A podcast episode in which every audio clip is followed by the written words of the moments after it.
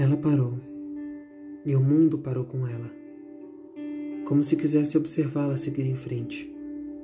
Ela parou com seus dedos a centímetros da maçaneta da porta. Estava decidida a continuar, mas algo lhe faltava. Talvez precisasse provar, se convencer disso, ou de coragem. Então, respirando fundo, virou-se e olhou-me nos olhos. Seu olhar era, era devastador de várias maneiras.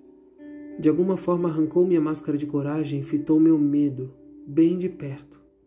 E admirando sua descoberta, ela olhou para mim, sobre mim, de um jeito que ninguém nunca havia me olhado antes.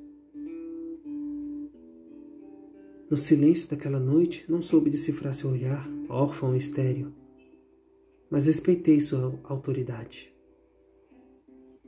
Sei que ela estava sorrindo, apesar disso.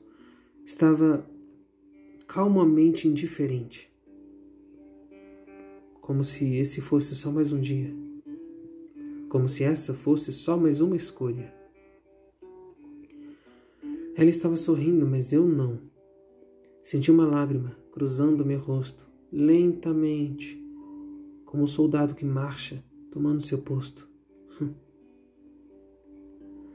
Mas não era uma lágrima de tristeza, longe disso.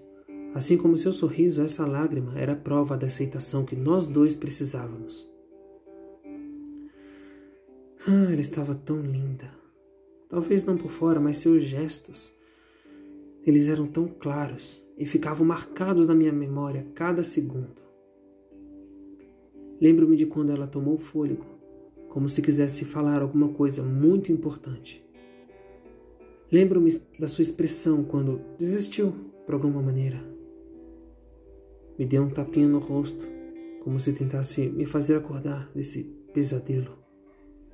Ela se inclinou, olhou para os meus pés, abriu a porta, se virou e simplesmente foi embora. Ao sair, com seu andar soberano e delicado, como se desfilasse por toda a calçada, fez questão de deixar a porta aberta, para que eu pudesse vê-la atravessar a rua, entrar em um Uber e deixar minha vida. Não podia ver seu rosto, mas sei que o fez da mesma maneira que entrou, sorrindo. Não sei, talvez tenha sido quando bateu a porta do carro, quando eu a vi sorrir daquela maneira, ou pelo jeito que me olhou no silêncio. Mas ela deixou bem claro que não iria voltar, que nunca se arrependeria e que jamais mudaria de ideia ou me procuraria novamente. Não sei. Talvez no fundo eu fizesse o mesmo. Nada de últimas palavras. Nem sequer um adeus. Seu silêncio e sua visão indo embora foram seus últimos e mais preciosos presentes, certamente os que durariam mais, guardados marcados a ferro nas minhas pálpebras. A porta ficou aberta por horas, talvez ficaria por dias. Eu não a fecharia, pouco me importava, estava paralisado tentando absorver a realidade e aceitar sua escolha. Então, uma forte corrente de ar a fechou na cara de bobo, como um soco surdo no peito, e uma palavra de consolo que ecoa até hoje. Não me importa os momentos felizes, tão menos os tristes. Sei que daqui a uns 20 anos nem mesmo vou lembrar do seu nome.